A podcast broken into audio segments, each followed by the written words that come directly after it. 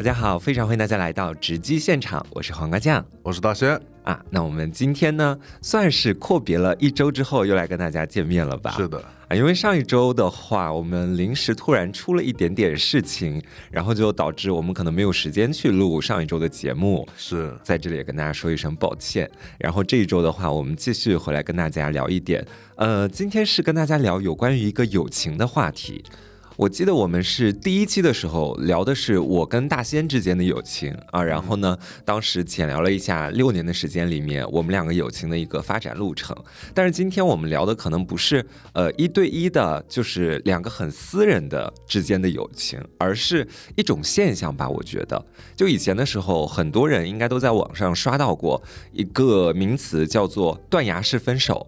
啊，就说的是自己的对象莫名其妙突然之间跟自己提了分手，分明自己还觉得生活完全没有出现什么问题，但是我觉得说，其实，在友情里面也存在这样的一种问题。嗯，而且我觉得更多的可能出现在友情，对啊，为什么？因为我觉得就是恋爱的话，断崖式，可能是我见的比较少吧。嗯，对主要是咱俩也没怎么谈过恋爱。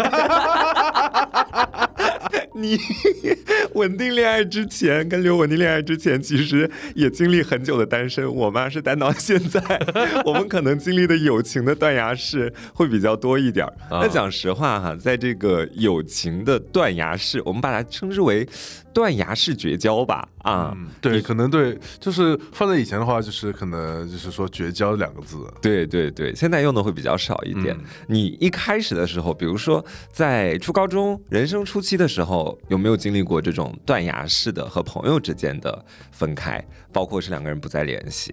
哎，初中就是初高中的时候，我觉得还蛮少的，嗯因为那时候因为大家每天都上学嘛，嗯，然后上学天天在一起的话，出现这种断崖式，突然就说啊我要跟你绝交，这种情况还蛮少的。哦，当时你对于这种断崖式友情理解就是对方要跟自己说绝交，那就算是断崖了。对，哎，但是我感觉不一样哎，啊我在小学、初中，包括高中的时候，我全部经历过那种断崖式的友情，而且那种断崖式，它不是跟我讲说我们绝交吧，从此以后不要在一起玩了，不是这种形式的。而突然就不理你了吗？呃，怎么说呢？就是他通过一些行动向我表示，我们两个可能在以后是做不了朋友的。就比如是说，我以前有一个朋友，他住我家楼上，然后我俩有个约定，就是基本上每天去上学的时候，他都会来叫我，就可能敲敲我家门，说瓜一块去上学啦都要。一起走是吧？啊，都要一起走，在路上的时候。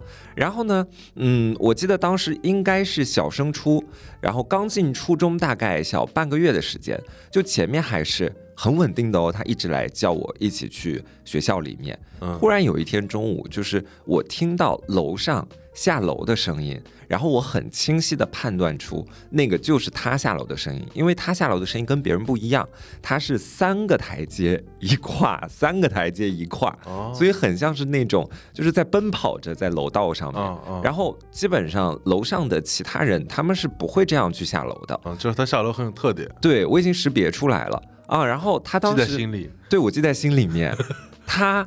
那个脚步声逐渐接近我家，然后我听到了之后，我都拿起书包做好准备，打开门跟他一起出去了。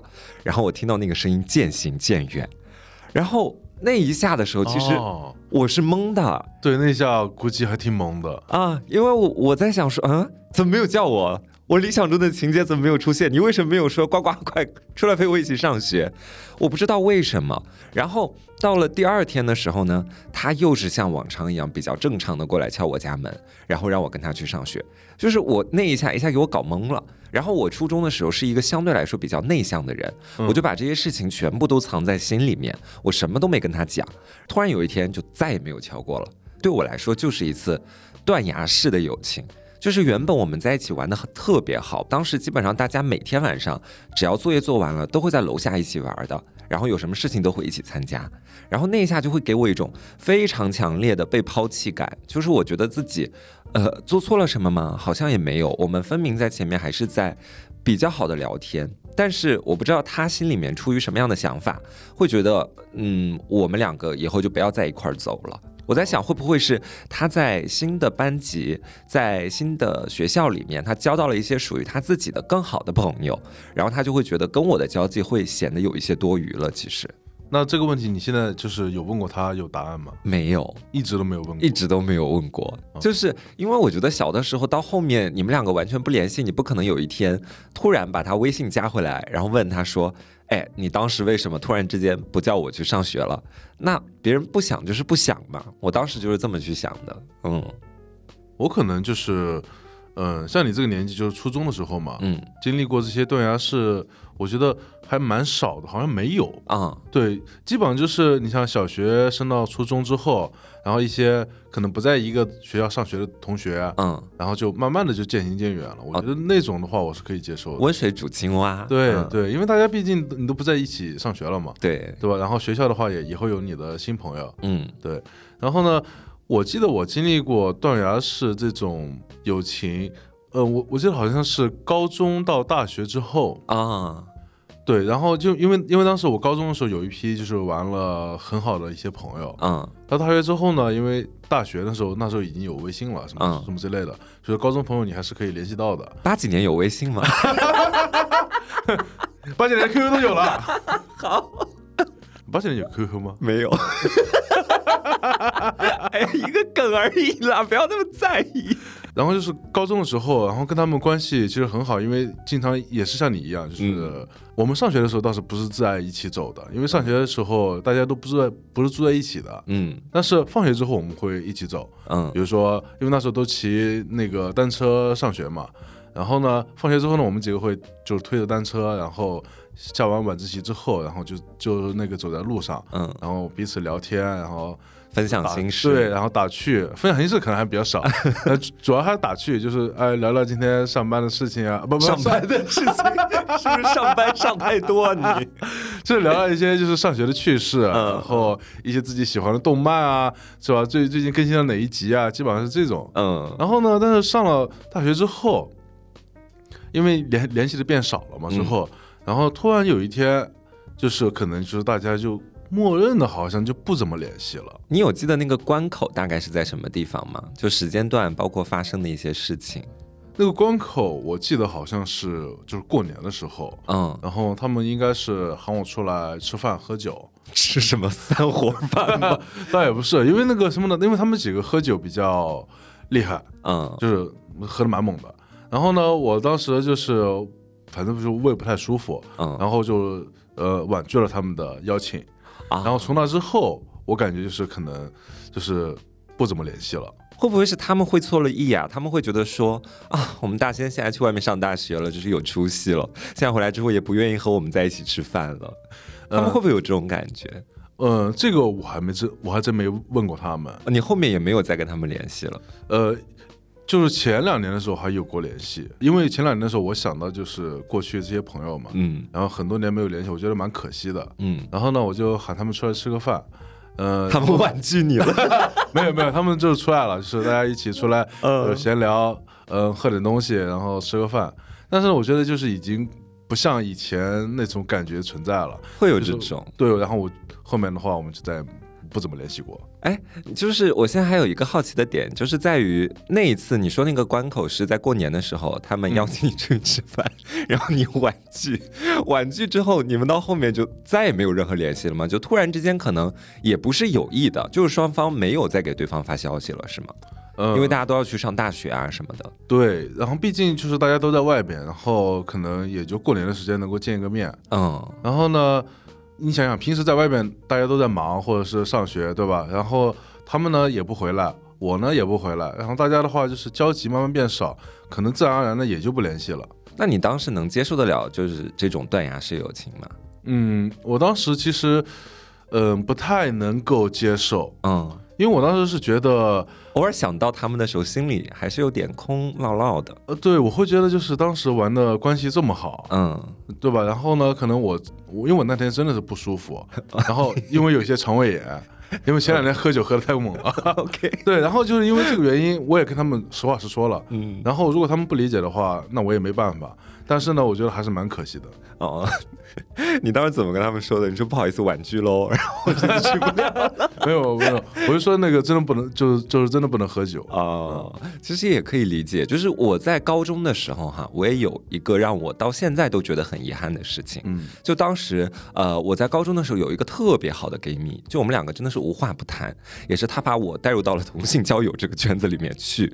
就她先发现小兰这个软件，是你的引路人。啊，对，是我的人生 gay 圈就是启蒙者。然后呢，呃，当时他在班上的时候，他属于那种一个挺保护我的角色。我以前在节目里面其实有分享过跟他有关的故事。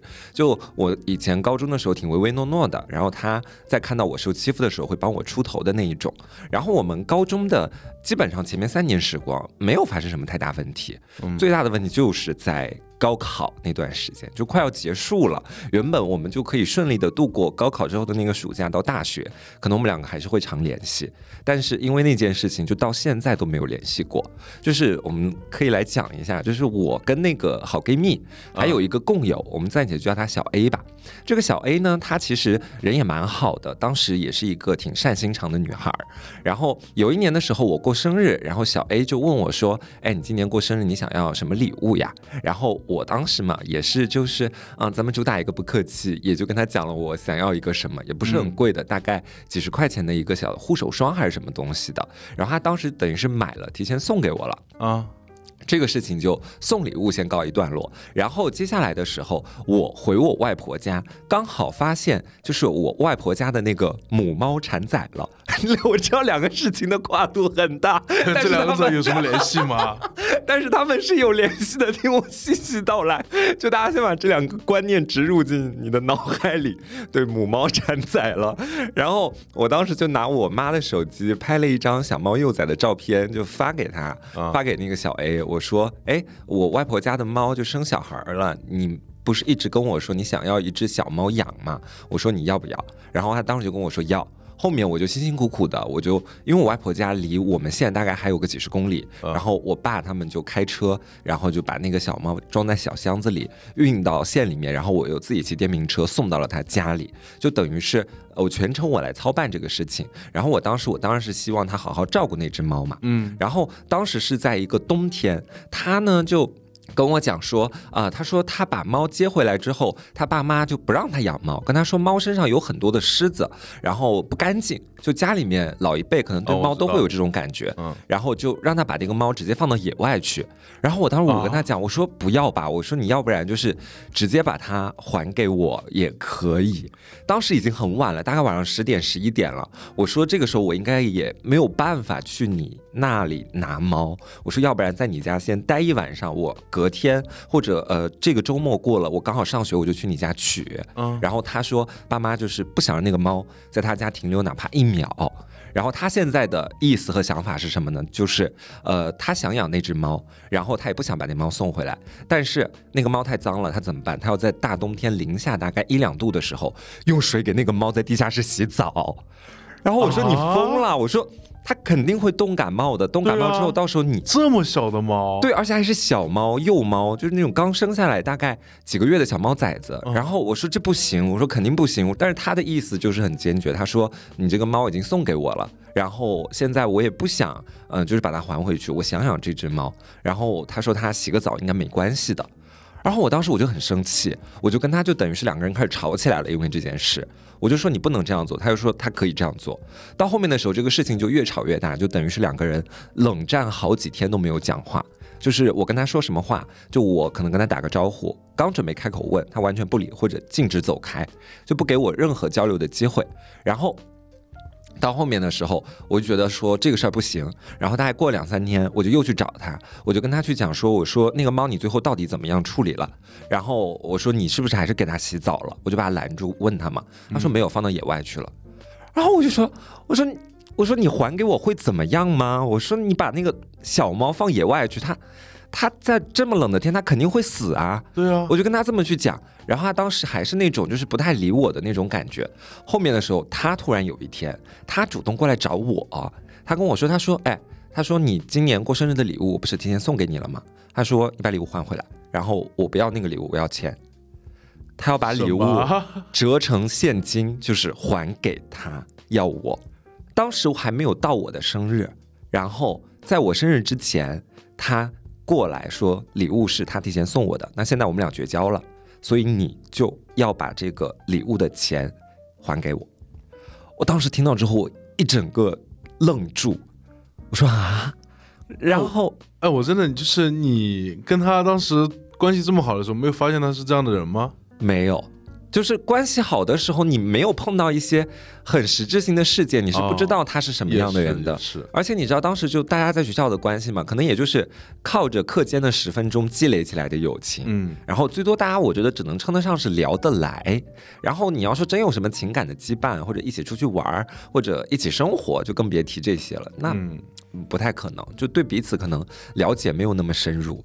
然后呃，这件事情到后面又变成了，就是我因为在艺考之前，我去了外地突击补习文化课，然后小 A 就在班上很莫名其妙的，就是拉拢了我的好闺蜜，然后他们两个又搞到一起去了。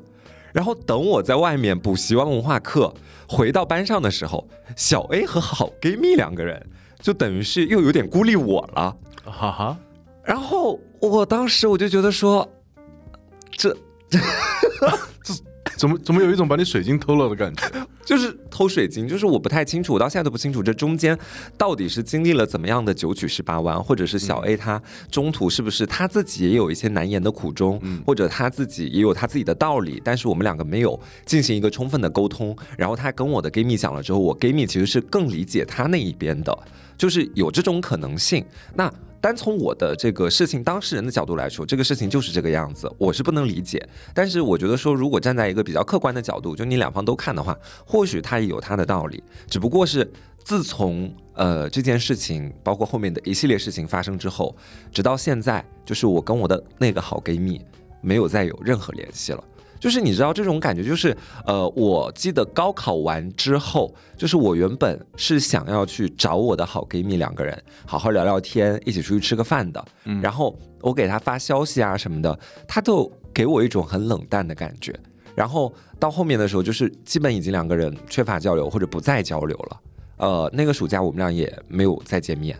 然后到后面大学了之后，大家就各自忙各自的事情，就一直到现在没有再说过一句话。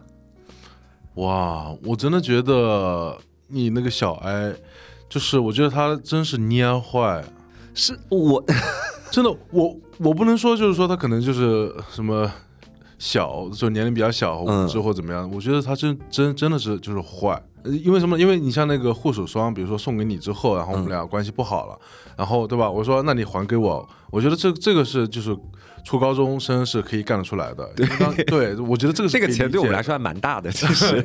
这个我是可以理解，但是你像那种小猫，比如说家里不让它养，对吧？嗯嗯然后它说真的应该还给你，因为它知道把它放在地下室或者是放在野外，小猫可能会受到就是生命的威胁，嗯对吧？我觉得他这个道理他是明白的，但是他就是为了就是说啊，我不想还给你，嗯因为你送我的，我我不想还给你，因为他可能是觉得我已经送你礼物了，对，对，所以我说我就是不还给你，不管这个小猫会怎么样。嗯，它而且呢已经是我的所有物了。对，我觉得他就是就是真的有点自私。就是到后面的时候，我觉得就是我整个高中我留下来了一些什么东西，我完全不知道。就是我的整个高中就是充斥着我的那个 gay 蜜，然后等到高考一结束，把我 gay 蜜直接抽走了，我水晶被偷了，他妈的！然后呃我回去的时候感觉一片荒芜，所以你知道，就是我现在是什么样的感觉？我回到我老家。我发现我没有一个可以约出来的那种朋友，然后我最好的朋友是这样的，我当时因为在艺考嘛，我时不时要去市里面去进行那个培训，所以我跟班上同学的关系基本都不都不能说不太好，就是比较疏远。然后关系很好的那几个朋友都在其他的县，就市下面的其他的县，哦我们要去奔赴的话，得有一两个小时的车程。我过年回家不可能再坐一两个小时车去找他们，然后在我们县本来就那么屁大点的地方，我其实找不到一个人陪我出来玩的。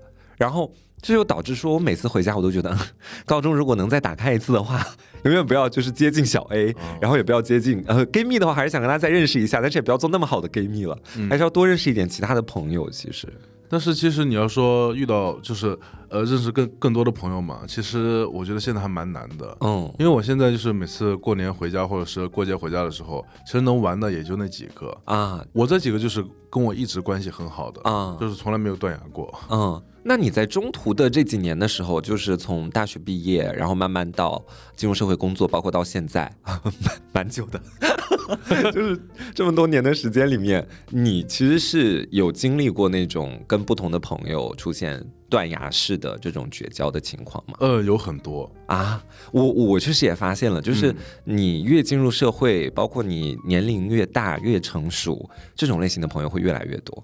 因为我之前以前嘛，嗯可能就是大学毕业或者是大学的时候，然后刚工作那几年，就是这个时间段，嗯我呢是有很多人际关系的，就是朋友。然后我，但我但是呢，我会觉得就是，嗯，因为那时候我很在意别人是如何看待我的，嗯因为我想就是说我跟别人相处嘛，然后然后跟朋友之间相处，我就希望他觉得我是一个还不错的朋友。嗯所以说我比较在意这个。那时候我不太能接受，就是就是说啊，一个朋友突然就是说跟我怎么。就是不讲话了，就是这种断崖式，我还不太能接受，因为我可能会觉得是不是我做了一些什么不好的事情。你会开始找自己的问题。对，而且那时候我的朋友是蛮多的，你像那时候，比如说有高中同学，嗯也有画室的一些朋友，还有一些就是比如说初中的朋友，等等等等。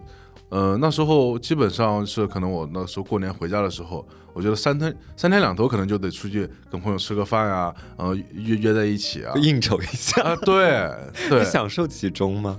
呃，那时候我还我还蛮享受其中的，当时那个阶段是的，你会觉得好像自己有很多朋友都围绕在自己身边。对对，我今天可以跟这个出去玩，然后明天可以跟那个出去吃饭，嗯，嗯，对，那那时候我爸妈就说，你怎么天天出去啊？哪有这么多朋友啊这？是你的兄弟会。对，我我当时还说我朋友就是多，我还觉得蛮自豪的。，OK，跟我形成鲜明的对比。我回家就感觉百花凋零，你回家感觉就是花团锦簇。然后呢，到后面的时候，跟那些朋友是有出现慢慢的，或者说很直接的一个断联吗？嗯，其实呃也没有，但是呢，就是大家可能就是慢慢的，我就是大家就是互相都不开始联系了。嗯，其实我觉得当时你要说断崖式，我觉得也不太像，但是你要说。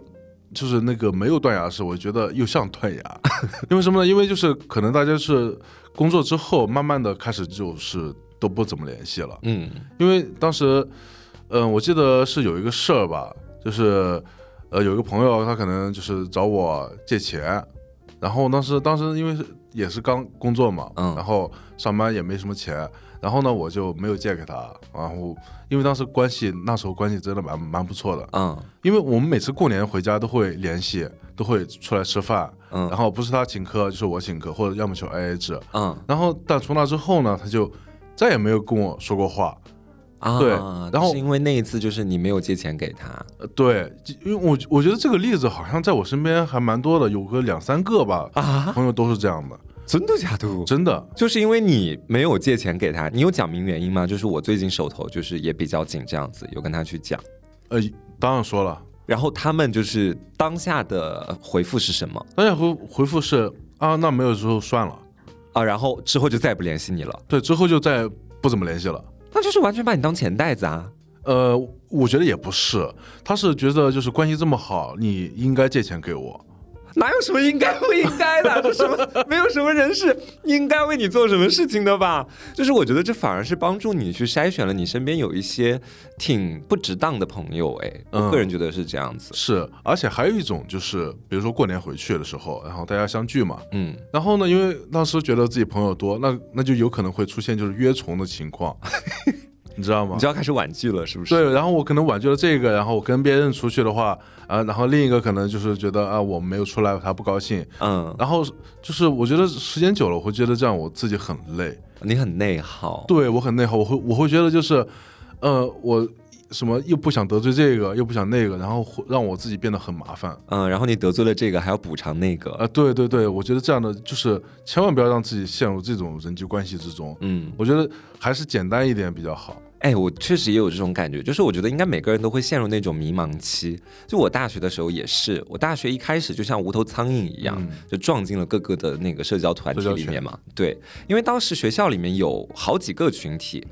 本班一个群体，本班那么多人，然后还有你加入的社团，然后你知道我又是那种在刚入学的时候挺花蝴蝶的那种感觉，我就想说我要游游离在各个社团之间，做一个 office lady 那种，提前做好准备。然后当时加了蛮多社团的，就发现完全忙不过来，而且你会发现每个社团的那个团体里面，大家虽然都会称上一句朋友，平常也都会聊天，嗯但是各个社团的氛围是不一样的。但是当时你还完全没有学会，就是取舍，就是你没有办法去知道啊、我不喜欢这个社团的氛围，呃，那我要不要离开他呢？还是不要了吧？那大家也挺把我当朋友的，我直接离开大家，我觉得好像大家会给我留下不好的印象。毕竟以后大家抬头不见低头见，都在一个学校里面，就你会有千万条理由去阻挠自己离开那个你不喜欢的氛围。然后就像你刚刚说的，到后面你就会陷入到一个内耗当中去，就开始会觉得说，尤其是在当社团的那个活动时间重合的时候。然后你这时候就会想，那我去哪个社团呢？我去 A 社团还是 B 社团呢？就手心手背都是肉。对，你知道我大学的时候，我印象最深刻的是什么？就是我当时加了一个电台，加了一个排球队。对我大学也是，就是在排球方面有一些造诣。虽然到、啊就练排球，练到开始扣球，我就不敢打了，因为扣球太凶了。前面颠球的时候，每天颠的可开心了。然后当时我记得，因为到后面要学习扣球的阶段，我就开始逃了嘛。啊然后排球队的那个队长就开始抓我，就是一个我逃他追，我插翅难飞这种状态。然后我记得当时我是更倾向于去电台那边的，但是我每天要去电台的办公室，必须要经过排球场。然后我有好几次就是经过排球场的时候，我就把头低的特别低，然后快步的在那边走，想赶快走过去，然后直接。就是赶到电台里面去，还是有数次就是被排球队长抓包，然后就是说，哎，呱呱，你干什么？过来训练。就你今天下午是不是没课？你你你们前面有把课表发到群里面，对他他会看我的课表啊然后我说没有，我说今天下午电台有培训那，说明很看重你，天天盯着你的课表。对啊，因为我每天颠球颠的很努力啊，我只是很喜欢颠球而已。然后这个时候我就会跟他讲，我说我要去电台里面训练，不好意思，队长。他说你怎么天天去电台？排球队在你心里一点都不重要吗？然后我这时候心里面的那个声音说，确实好像现在没那么重要，但是你肯定不能讲出来嘛。哦我只能跟他讲，我说、哦我说没有，我说就是电台那边最近在考核，就如果不训练的话，就可能会被嗯踢出电台。就我还蛮有这个方面的一个小小理想。那我这边不需要考核吗。他跟你说了一模一样的话，他说马上这个院赛就要来了，你再不努力训练一下的话，到后面怎么办？啊就是你到时候呃，说不定还是要作为替补队员上场的，因为当时我已经被剥夺了正式队员的资格啊就是。然后我就跟他讲，我说好好好，下次我一定会就是抽时间努力来训练这样子。嗯但其实你要说真的去训练吧，可能也就一周，可能会花一天的时间去。就是我本能的其实已经在抗拒那个东西了，然后我也并不享受其中了。但是我就是会因为我害怕把这个关系切断掉，给我自己带来的负面影响，然后我就会让自己一直沉溺其中，也不跟他们把话说清楚。对他们来说是种伤害，对我自己来说也是种伤害对害。对对，最后就是两边都不讨好。是，我觉得我也蛮深有体会的。嗯就是比如说，嗯，我刚刚说的那个，就是大家约着吃饭嘛，嗯然后约重了，然后结果呢，我就去了这个场子，嗯，然后呢，因为我我们家就是地方也蛮小的，就可能会在见低头见了，是吧？对，很容易就是在大街上、大街上，或者是就是嗯商场里边遇见，嗯然后这时候就会很尴尬。啊，你有你有这种经历，呃，有过一次，什么样子啊？就是就是我跟另一波朋友出去吃饭了嘛，啊。然后我跟他说哦不行，今天就是有事儿，然后呢出去之后呢，我们就在一个商场里遇见了，啊，遇见了之后，他们说哎。你不是有事儿吗？然后他们不知道我的事儿就是跟另一帮朋友吃饭，十二就是跟他们吃饭啊。给你们介绍一下，这是我最好的朋友，你们是谁啊？我跟他的关系可比你们好多了呢。拜拜。但是说实话，现场遇见的时候还蛮尴尬的。肯定啊，要对我肯定都想挖地缝钻进去了，这简直太吓人了，修罗场。所以说从那以后，就是说，因为就是被我婉拒的那帮朋友嘛，嗯他们会觉得啊，你跟别人出来吃饭，然后不跟我们出来吃饭，对吧？他们会觉得啊，你是不是不看重我们啊？嗯，但是我呢，其实就是这样的，对，但是你不能虽然是这样说，的你知道吗？对，但但是呢，就是说，因为两波朋友的感觉在一起是不一样的，，对，但是我也没办法，所以说，我觉得与与其让自己这样就就是这样的疲惫。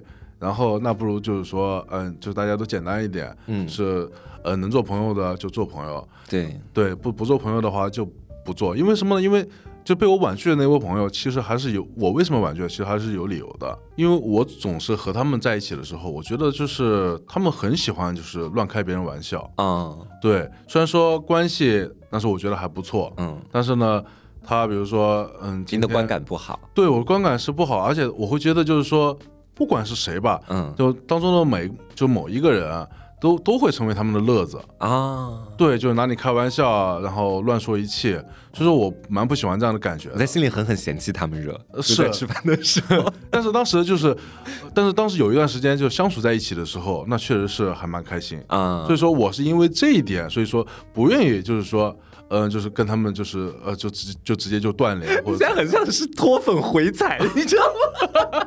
就是当时挺开心，然后现在开始回踩。我能够理解你的这种感受，其实是就是你在那个里面的时候，就可能在那个场景的当下，大家一起开玩笑，一起闹，包括有的时候在一起喝酒碰杯，那些场景是开心的。呃但不是不是啊，呃，我我我们在一起吃饭喝酒的时候，他们就是最容易给把你当乐子的时候。哦，那时候你是最不开心对的。，因为当时因为之前有一段时间我们在一起，就是呃经历过是比如说学习的过程之中的时候，啊，对那段时间我是蛮珍视的。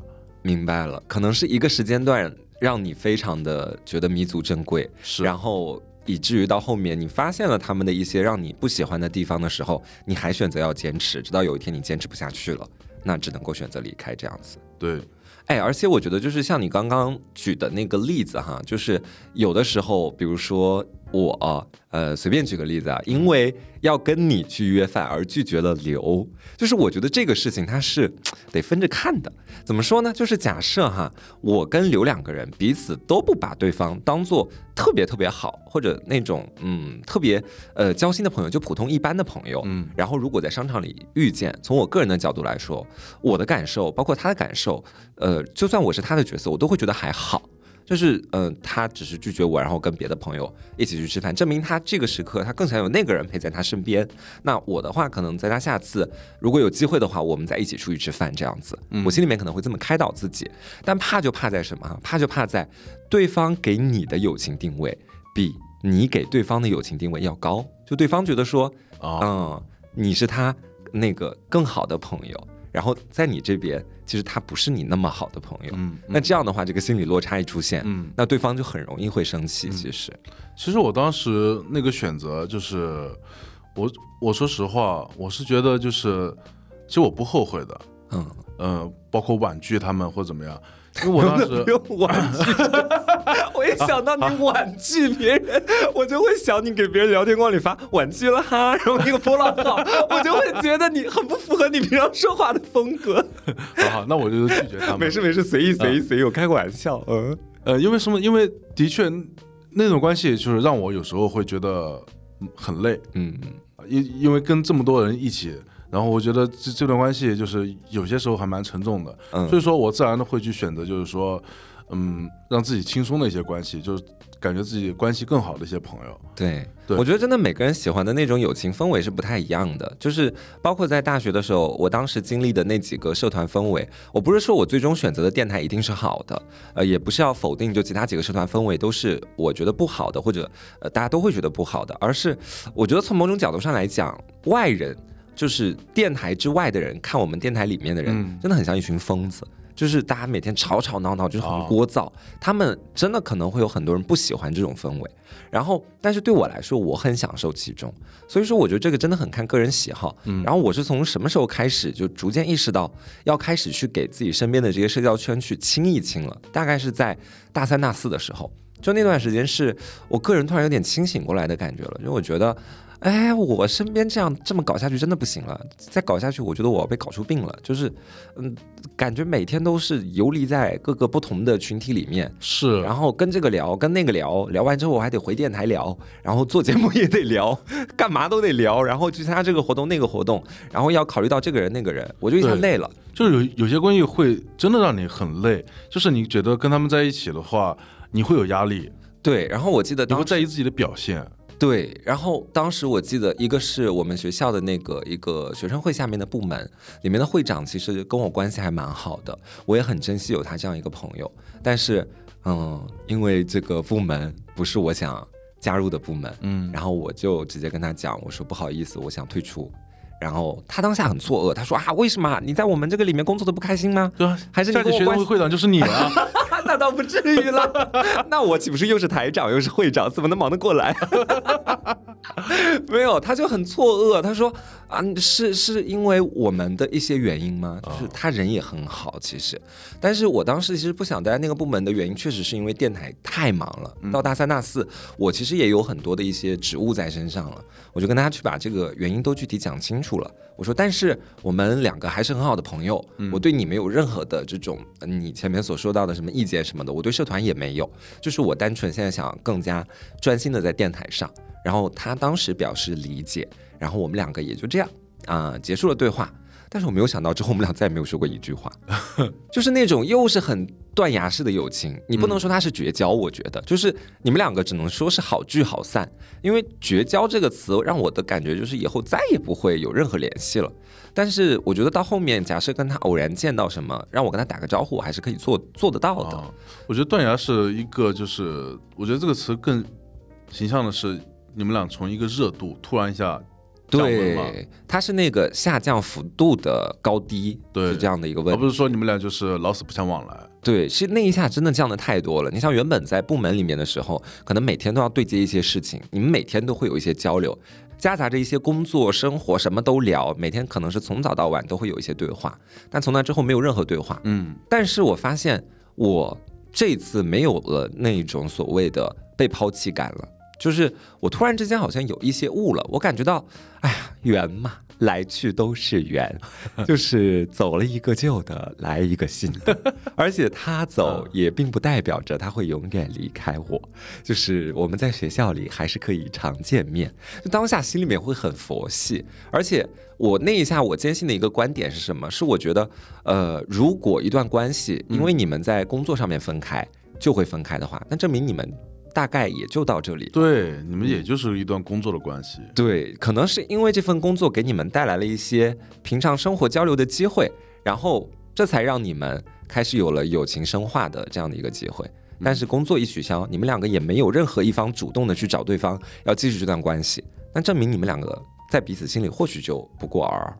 嗯而且我刚才也说嘛，嗯因为以前的就是我那种处理关系，就是处理朋友的关系，我会觉得就是我比较在意，呃，朋友是怎么看待我的。嗯但其实从那之后呢，后面我转变了，就是我觉得，嗯、比起这个，就别人怎么看待我，朋友怎么看待我，我觉得更重要的是自己怎么看待自己。嗯是，然后我觉得我比起在意，就是说，嗯、其他一些就是，嗯，关系没有这么近的朋友的看法，我更在意自己的看法。嗯，所以说我从那之后，就是我能接受一段友情，慢慢的走向尽尽头。但是你不会觉得这会让你有点嗯一眼望到头的那种绝望感吗？就尤其可能是比如说你刚进入到一个工作岗位，嗯我现在就尤其有这种感受哈，就是可能我们工作室里面招进来的实习生，嗯然后你会知道他们在后面会有一些别的安排，然后嗯，你可能看着他们进来，然后你们缔造一个。很深的友情关系，但是你知道，假设如果有一天他离开公司，他前往他自己的下一个人生目的地，那你们的关系或许就走到尽头了，你不会产生这种绝望感吗？嗯，我现在不太会了。啊、因为我觉得我们所就是去招的一些实习生，嗯跟一些传统意义上实习生不太一样。嗯我觉得我们更多的是，比如说除了工作的一些关系嘛，更像是一个朋友。对，对，而且呢，我觉得如果是这种关系，更像是一个朋友这种关系的话，我们可能在未来还是会就是说相遇的。啊，你这么一说，其实也是，就是因为我们很把工作和生活等于是在这个里面得到了一个融合，我才会产生这种绝望的情绪。但是从另外一个角度来讲，这种绝望的情绪，呃，只是思想角度的不同。我觉得，嗯从你那个角度来讲，或许我们后面剔除掉工作关系，我们可以成为永远的朋友，也未尝不是一个是的，就挺好的路。对，因为我前几年在北京的时候嘛，嗯也工作。工作的话，之前前面几个公公司的话，我都有一些就是同事关系。嗯然后呢，当时我们就相处的蛮好的，就是嗯，不仅像同事，呃，更像是朋友。嗯然后呢，呃，大家从这个公司就是都离职之后，也是像你说的那样嘛，就是各自奔向下一个目的地，嗯然后都对吧？然后有的回家了，有的不在北京了，有的去了别的公司。嗯但是呢，我们的这个友情还是会一直延延续下去。嗯就是即使不在同样的公司里，然后周末的时候有时间，我们会约约约出来一起吃饭，或者是他下次再来北京的时候，我们还会见面，啊是这样的关系了。我觉得这个就很像你前面提到的那个幅度问题，就虽然你们现在是隔一段时间在联系，但它一次性下降的幅度不会那么大，对所以说它不会给你一种断崖式的感觉。对，但那种断崖式的感觉就是结束了，就是结束了，这辈子都不会再相见了，完了，就这种感觉在里面。嗯嗯我觉得就是这辈子不会再见面，我觉得一定是你跟他相处的过程之中，你不是很舒服，嗯不是很开心，你觉得就是说啊不见面也无所谓，我觉得你才会就觉得不见面也行。对，但是其实你说到现在的话，还是会有一些遗憾啦。你要说我现在完完全全就释然的话，我觉得也不至于。我哈，呃，在面对一些可能平淡的关系的时候，啊就比如说一些呃一般般友情。或者说一般般往上的那种友情，不是最好的，嗯他我可以坦然的接受他要离开我的生活，但是我对那种比如说一个特别特别好的朋友，然后经历了可能是毕业或者某种其他的事情之后，他去往他的人生下一个目的地，我没有办法接受，我到现在都没有办法接受这件事。哦，你哦，你到现在都没办法接受。对，就是举个很简单的例子，就我大学的时候，其实有一个朋友，他呃人很好，当时我们两个虽然不是一个学院的，但是会在电台做同一档节目，然后他的感兴趣的内容跟我感兴趣的内容很相似，都是跟心理学比较相关的，然后他也有一些心理方面的问题，我们两个会经常交流病情什么的，然后嗯，他会邀请我去他当时实习的地方去一起吃饭，一起在运河边散步。我也会就是在他可能在学校里面的时候约他一起出来散步，晚上心情不好一定会打电话给他，两个人关系真的非常非常好，并且我们两个就是成为了对方在。异乡很稳定的一个后盾，就只要是心情出现问题，一定会首先想到彼此。嗯，但是感感觉上是一个就是避风港。对，所以我当时我一点都不害怕毕业这件事，就他因为比我大一级，他要先我一年进入社会。我一点都不害怕，我觉得说，就算他进入社会，我还是可以经常去找他，我们一起去吃饭，我们还是可以经常打电话。对啊，但是，呃，确实从他进入社会，可能刚开始前一两个月的时候，我们会有一些联系，但是可能两到三个月之后，你能明显的感觉到就是没有再任何联系了。但但刚开始两到三个月之后的那个初期阶段，就是你可能不会察觉到我们断崖式了，而是在半年之后，你忽然有一天惊觉，哦，我好像在这中间一句话都没跟他讲过，我们一次都没有联系过。那个感觉才姗姗来迟是，哦，我们两个又经历了一次断崖式的这种友情，就是到现在都没有在，呃，哪怕在微信上去讲过一句话。但是让我印象非常深刻的是什么呢？就是他当时呃跟我展开那个断崖式友情，我们不再联系，大概已经有四年的时间了。然后这四年期间呢，有一次我要回学校，好巧不巧，回学校的路上我们俩刚好碰见。啊，你知道，就是我跟他目光直视的那一瞬间，我觉得这个人有些眼熟。你敢相信我的感觉是有些眼熟，但是我不敢确认是他。你当下会会紧会紧张会尴尬吗？我当下我没有把他认出来，因为他毕业之后他的改变挺大的啊就是他也改变了很很多自己的装扮、穿衣风格，也养了长头发。然后我第一眼我不敢确定是他，他也不敢确定是我。然后我俩就差点擦肩而过的时候，他突然说了一句“瓜”，然后我那一下我才突然反应过来，我说：“哦。”我说嗨，就是你很难形容当时的感觉，对，你你 你是？你是你是那个师姐吗？没有，我我跟你说，你很很多人可能都会觉得哇，这个时候你们俩那么好的关系，过了这么多年，久别重逢，哎，应该是那种抱头痛哭吧？其实不会，不会，对，你不会有太大波澜甚至于说，嗯嗯，甚至于说你心里面会觉得、哦好紧张，怎么办？是就是经历过这个断崖式，对，就是低谷吧，就嗯平淡的时候，你再回去的时候，你再也找不回当年那种就是两个人比较热情的那种友谊了。对，然后我就跟他浅聊了几句，问了他现在在干嘛，他也问了我现在在干嘛，然后我俩就分开了，就大概从头到尾聊不过五分钟，是，也没有约下一次什么时候一起出来吃饭。就是我到现在回想那天，我都觉得哇，好奇妙人和人的关系。嗯，后面的时候，我俩也在微信上彼此很默契的没有打扰对方。是我我也是这样的，我经常我感觉我回家的时候，在路上遇到某个朋友，嗯，或者是同样去参加我朋友的婚礼，然后在跟就是过去的旧识在婚礼场上相遇，然后有被你婉拒的那个，没有没有，然后呢，但是就是大家就是见了面之后就说啊，你现在是吧，在在在在在什么地方，在做什么？嗯，然后就说啊，有空出来吃饭。基本上以这句结尾之后就没有，但有空就往往代表没空，对，基本上就没有后续了。对，而且就是在今年的大概呃八九月份的时候，我当时做了一件事情，就是可能我接下来讲的我做的这件事情，大家肯定会有很多人觉得不理解，嗯，就是我呃把我微信的一千多个好友删到了只剩一百多个。就是那段时间，我每天都在忙着亲好友。哦，对，就是我为什么会产生这样的想法哈？不是我突然发疯发癫，而是 啊，结合一点发疯发癫吧。我觉得，就是那段时间每天刷朋友圈，我发现我朋友圈的内容，要不然就是广告，要不然就是一些我不知道他是谁，他发了几张风景的图片，然后我也没有给他备注。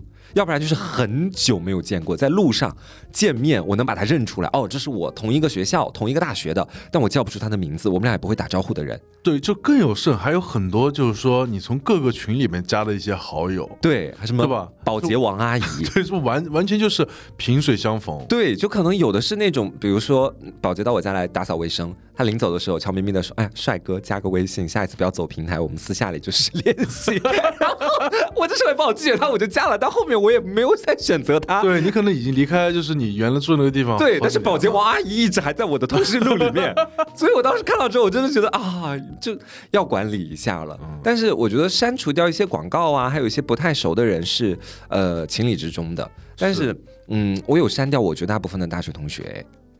这个点就是，我觉得他会比较有争议，但是对我来说，呃，我有以下的一些原因吧，可以这么去讲，就是我，但其实我觉得还好，嗯，就是我可以跟大家先讲一下我的前情是什么，就是我其实，在大学里面，我属于那种每天早上八点像打卡上班一样，我会准时的来到电台的办公室坐班，一直坐到什么时候呢？晚上闭寝之前，然后除了在班上上课之外的所有时间都在电台。为什么你这么爱吗？对我大学就是完完全把电台当家当宿舍的一个地方哦。对，所以我基本上就是下了课就去电台，然后呃上课之前，如果也还有一些空余的时间，我也会在电台待着。难怪你能成为台长。对啊，台长都是你以为台长那么好当？就是。